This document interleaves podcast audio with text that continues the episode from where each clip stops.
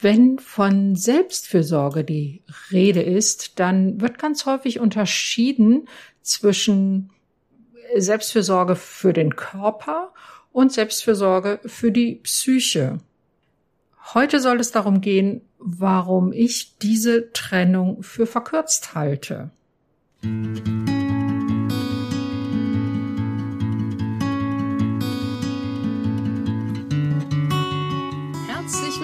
bei Angehört, deinem Podcast, wenn du dein Leben mit einem psychisch erkrankten Menschen teilst mit Informationen und Impulsen für deine Selbstfürsorge.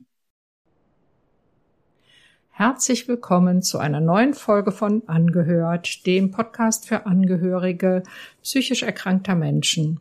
Ich bin Maria Fahnemann und ich freue mich, dass du wieder eingeschaltet hast. Heute soll es um Selbstfürsorge gehen. Denn das, was dir als Angehörige ja sehr häufig geraten wird, ist, passen Sie jetzt auch gut auf sich selbst auf. Das heißt, betreiben Sie Selbstfürsorge. Ich erlebe es ganz häufig, auch in meiner Praxis, dass Angehörige sich mit diesem, naja, sicherlich nicht nur gut gemeinten, sondern im Prinzip ja auch nicht falschen Rat doch ein bisschen allein gelassen fühlen. Und ich möchte heute einmal dir drei absolute Basics der Selbstfürsorge vorstellen. Und ich habe ja eingangs gesagt, es wird häufig unterschieden zwischen körperlicher und psychischer Selbstfürsorge. Und auch darauf gehe ich ein, und zwar, warum ich diese Trennung für zu, ja, künstlich oder eigentlich für nicht so ganz richtig halte.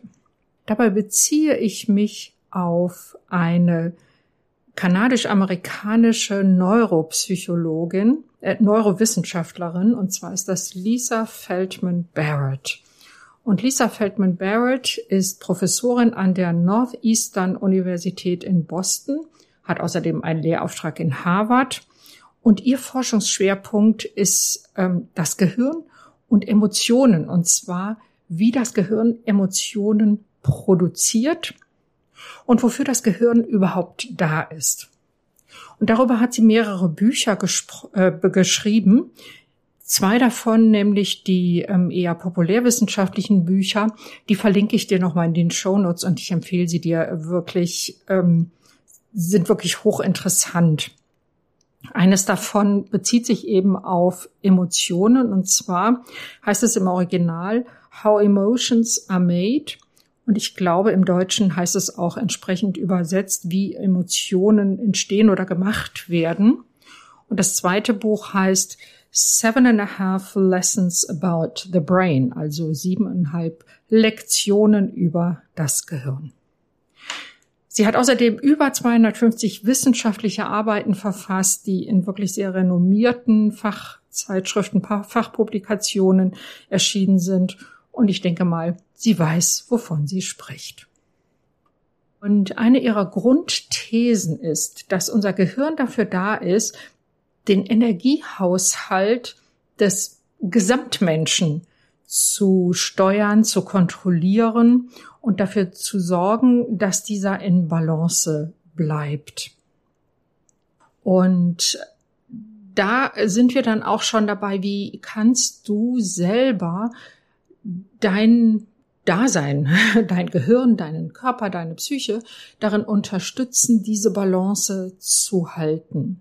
Und da kommen wir eben zu diesen Basics, also zu diesen ganz basalen Dingen, die für dein Wohlbefinden und zwar körperlich und psychisch sorgen. Weil, und auch das ist eine Grundthese von Lisa Feldman Barrett, das Gehirn konstruiert Emotionen unter anderem aus den Informationen, die auch aus dem Inneren des Körpers kommen. Das Gehirn empfängt ja ständig Reize von außen und eben auch aus dem Körperinneren und daraus produziert es sozusagen Vorhersagen, was als nächstes passiert und produziert daraus Emotionen, weil Emotionen ja auch Handlungen folgen lassen. Und um da ein, ein gutes Energiegleichgewicht zu behalten, ist es ganz wichtig, dass wir zumindest einmal drei Basics beachten des Wohlbefindens. Und das wird dich vielleicht überraschen, dass wir mit diesen Basics wieder auf körperlicher Ebene sind.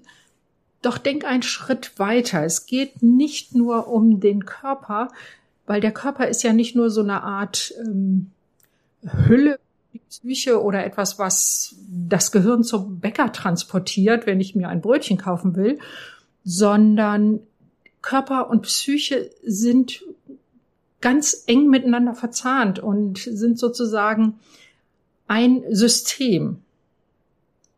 Ja, mit Basic Nummer eins an.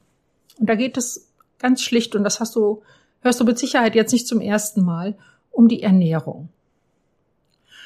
Und ich, ich bin ja keine Ernährungsberaterin und das möchte ich hier auch gar nicht werden. Und da möchte ich auch niemanden ins Handwerk fuschen, der genau das zu seinem Beruf macht.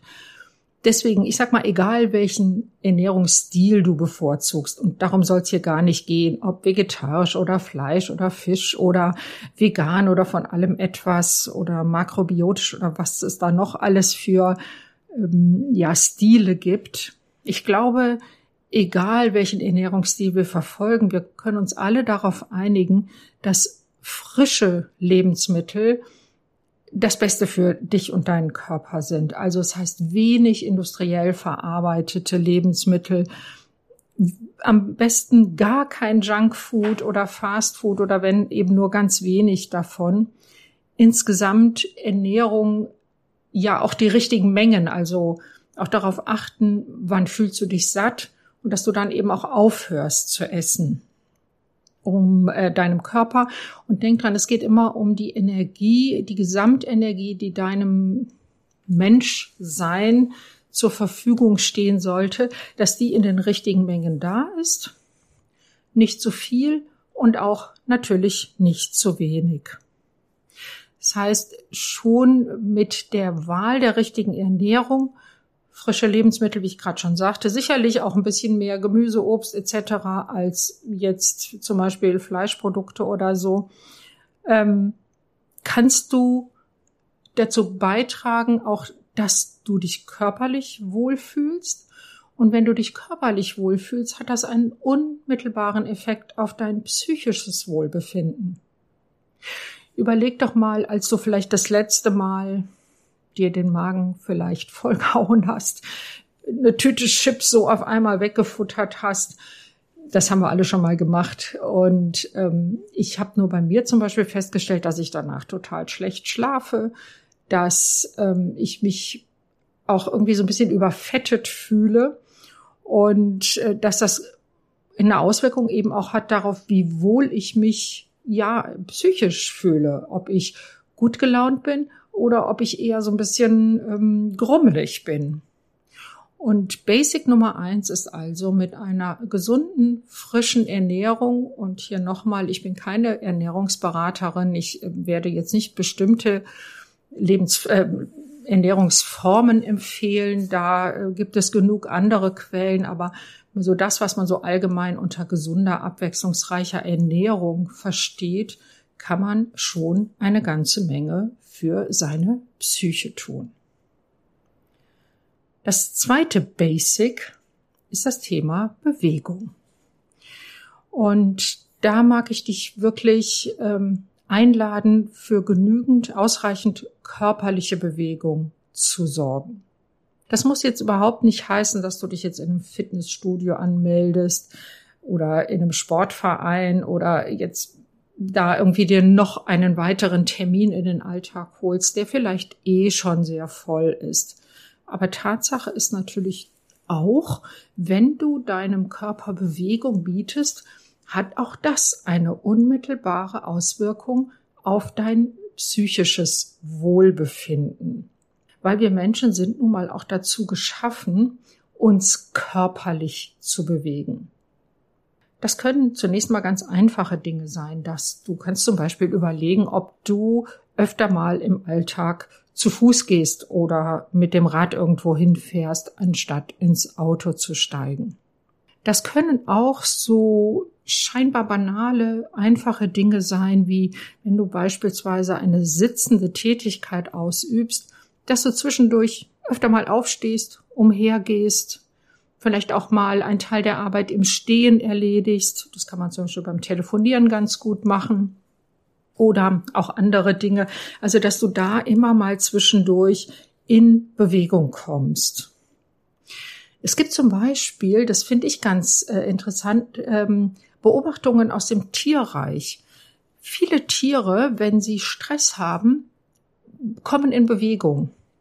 Man hat das beispielsweise bei Affen beobachtet, die, wenn sie Stress mit irgendwelchen Artgenossen hatten, mal einmal rasch einen Baum hochgeklettert sind und wieder runter oder so etwas. Oder beispielsweise bei Hunden kann man das auch ganz gut beobachten. Ähm, ein Hund, der ja Stress hat, weil er vielleicht sich bedrängt fühlt, weil er, weiß ich nicht, zu, zu doll gestreichelt wird oder so etwas, ähm, vielleicht so ein bisschen gegen seinen Willen, äh, der schüttelt sich anschließend. Das macht ein Hund auch, wenn er eine Hundebegegnung hatte.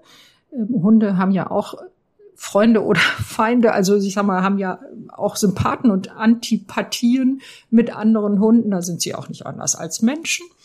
Und äh, nach einer Hundebegegnung, die, also ich beobachte das bei meinem Hund zum Beispiel, die ihm nicht gefallen hat, die ihn gestresst hat, dann schüttelt er sich am ganzen Körper. Das tut ein Hund also nicht nur, um Wasser abzuschütteln, nachdem er in den Bach gesprungen ist, sondern auch um Stress abzuschütteln. Und ich denke, davon können wir Menschen auch etwas lernen. Ähm, jetzt werden wir es nicht hinbekommen, uns so zu schütteln, wie ein Hund das kann. Aber jetzt mal übersetzt auf menschliches Verhalten. Man könnte zwischendurch auch mal sich eine Musik auf, auflegen und einfach mal so, so abtanzen. Das kann man auch für sich mal machen. Wenn dir das ein bisschen peinlich ist, dann ähm, schließ die Tür hinter dir und mach das in einem Zimmer, wo du gerade alleine bist. Du wirst sehen, das wird dir gut tun. Ansonsten, wozu ja sehr viel geforscht wird, ist zum Beispiel zum Thema Yoga. Und da gibt es wohl auch Erkenntnisse, dass ähm, gerade Yoga dem Körper sehr gut tut. Und ich habe selber mal Yoga gemacht. Ich denke, es ist so diese Kombination aus den Körperbewegungen in Kombination mit dem bewussten Atmen. Das ist etwas, was mir persönlich zum Beispiel sehr gut getan hat. Joggen ist auch eine gute ähm, Bewegungsart, also Körperbewegung, die einem auch psychisch gut tut. Genauso aber auch so strammes Gehen sozusagen, also nicht nur so schlendern, sondern mal wirklich in einem besser, in einem ordentlichen Tempo so ein bisschen durch den Wald gehen. Also gerade die Kombination Natur und Bewegung tut uns sehr gut und zwar eben über den Körper auch der Psyche. Und das ja, Gegen- oder Ergänzungsstück zu ausreichender körperlicher Bewegung ist dann sicherlich ausreichendes Ausruhen, sprich genügend Schlaf. Das möchte ich also mal als ein Basic zusammenfassen. Körperliche Bewegung und ausreichender, genügender Schlaf, genügend Ruhepausen. Dann gibt es eine dritte einen dritten Aspekt, ein drittes Basic für das Wohlbefinden. Da verlassen wir jetzt ein bisschen die rein körperliche Ebene. Das sind nämlich soziale Kontakte. Wir Menschen sind ja auf soziale Kontakte zunächst einmal essentiell wirklich angewiesen. Besonders je jünger wir sind, desto klarer ist uns das, dass wir einfach andere Menschen brauchen, die uns versorgen. Aber auch als Erwachsene sind wir auf Kontakte oder eben auch auf das Miteinander mit anderen Menschen angewiesen. Und man kann das an einem ganz einfachen Beispiel sehen. Sagen wir mal, ähm, selbst wenn du sagst, ähm, ich gehe nicht zum Einkaufen, ich bestelle mir was nach Hause und ich bin, komme eigentlich mit mir selber ganz gut klar und so weiter. Ähm, das, was du dir bestellst, wird ja auch von irgendjemandem hergestellt. Irgendjemand liefert es dir. Das heißt, wir sind, wir Menschen sind aufeinander angewiesen, auch in diesen Dingen. Soziale Kontakte heißt aber natürlich wirklich eins zu eins Kontakte mit anderen Menschen. Und ähm, das, das ist ja etwas, was ich schon öfter gesagt habe. Also wenn du Angehöriger eines psychisch erkrankten Menschen bist, dass es ganz wichtig ist, deine eigenen Sozialkontakte nicht zu vernachlässigen, deine Freundschaften weiterhin zu pflegen, deine ähm, ja, Kontakte zur Familie weiterhin zu pflegen, miteinander zu sprechen, Dinge miteinander zu unternehmen. Aber auch im ganz Kleinen kann ich für soziale Kontakte sorgen und dafür, dass ich immer wieder so kleine Begegnungen im Alltag habe, die mir gut tun. Beispielsweise im Beruf. Vieles, also gerade bei Menschen, die am Schreibtisch arbeiten, vieles wird so per E-Mail und so erledigt. Vielleicht kannst du da in Zukunft einfach häufiger mal zum Hörer greifen und die Person, von der du etwas möchtest, anrufen oder vielleicht sogar noch besser vorbeigehen. Also so im Moment sind ja immer noch viele Menschen im Homeoffice immer wieder. Das hat sich ja auch so ein bisschen eingebürgert. Aber wenn du im Unternehmen bist und der Kollege, die Kollegin, mit dem du etwas zu regeln hast, auch, dann überleg doch mal, ob es möglich ist und vielleicht äh, einfach ist, bei demjenigen einfach mal im Büro am Schreibtisch vorbeizuschneiden und die Dinge, die es zu besprechen gibt, kurz persönlich zu besprechen. Auch wenn du vielleicht lange im Homeoffice warst, jetzt in der Corona-Zeit und so langsam doch wieder in die Firma zurückkehrst oder dir das aussuchen kannst, würde ich fast empfehlen oder überleg doch einfach mal, ob du selbst wenn sich das Homeoffice für dich gut eingependelt hat und dir das gut tut, du doch regelmäßig ins Unternehmen gehst, um eben mal rauszukommen und andere soziale Kontakte zu haben als die, die du zu Hause sowieso schon hast. Dann gibt es natürlich auch im Alltag jede Menge kleine Gelegenheiten für kleine Begegnungen oder Mikrokontakte oder wie man das nennen möchte. Und da denke ich an so Situationen wie beim Einkaufen. Warum nicht mit ähm, dem Kassierer oder der Kassiererin im Supermarkt ein, zwei kleine Sätze tauschen. Sowas wie, das kann ja wirklich sowas Triviales sein wie, boah, das ist ja heute ein Sauwetter oder ähm, ja, irgendwas, was dir oder ja, ein kleines Kompliment machen zum Beispiel oder ähm, hallo, äh, wie geht's Ihnen oder so. Meistens geht man ja doch zu demselben Supermarkt und trifft dann immer wieder auf dieselben Leute und da mal so ein, so ein kleines Wort lassen, einen kleinen Satz äußern und lächeln nicht vergessen. Das macht nicht nur dem anderen ein gutes Gefühl, sondern auch dir selber. Das gleiche natürlich beim Bäcker. Ich bin mal an eine Bäckertheke gekommen in einem Supermarkt und bin dann dahin und sagte Guten Morgen. Und dann sagte die Verkäuferin zu mir, Sie sind die erste heute, die Guten Morgen sagt.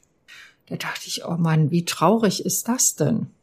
Also auch da, ne, wenn du zum Bäcker gehst, zum Käsetheke oder zum Metzger, ein schönes guten Tag, guten Morgen macht allen Beteiligten ein gutes Gefühl. Oder wenn du in den Bus steigst, den Busfahrer zu begrüßen. Das kennen die meistens auch nicht so. Und ich finde das einfach eine kleine Nettigkeit. Ja, das wäre Basic Nummer drei. Und das sind drei Dinge, die ähm, deinem Energiehaushalt helfen, im Gleichgewicht zu bleiben. Und alles, was stressreduzierend ist, hilft, dieses Gleichgewicht wiederherzustellen oder beizubehalten während ein chronisches Ungleichgewicht zu einem chronischen Missempfinden führt. Und ja, ich hoffe, dass diese drei kleinen Ideen, die so trivial vielleicht daherkommen oder so banal irgendwie sind, manchmal müssen wir uns das einfach nochmal so ins Gedächtnis rufen, dass das etwas ist, wo du in Zukunft ein bisschen ja bewusster darauf achten kannst, um auch da nochmal ein bisschen dazu beizutragen, deine Selbstfürsorge zu verbessern. wenn du dich dabei begleiten möcht lassen möchtest, etwas für dich zu tun, auch emotional wieder mehr ins Gleichgewicht zu kommen, in deine Balance zurückzufinden, dann kannst du meine Begleitung in Anspruch nehmen und sprich mich doch einfach an, wenn du, wenn ich dir da helfen kann. Das würde mich wirklich wahnsinnig freuen. Dann könnten wir in Ruhe über deine Situation sprechen und mal gemeinsam drauf schauen, was du für dich tun kannst, wie wir ähm, gemeinsam Wege finden, dass du deine Kraftquellen wiederfindest. Denn das ist so meine Hauptaufgabe oder mein Hauptschwerpunkt in meiner kunsttherapeutischen Praxis. Und da freue ich mich einfach auf deine Nachricht. Die kannst du mir zukommen lassen per E-Mail auf die Adresse kontakt@praxisfahnemann.de. Praxisfahnemann einfach in einem Wort. Ich packe dir das aber auch nochmal in die Show Notes. Jetzt freue ich mich, dass du bis hierhin zugehört hast und hoffe, ich konnte dir ein paar kleine Impulse mitgeben. Und wenn du magst, hören wir uns in zwei Wochen wieder. Tschüss!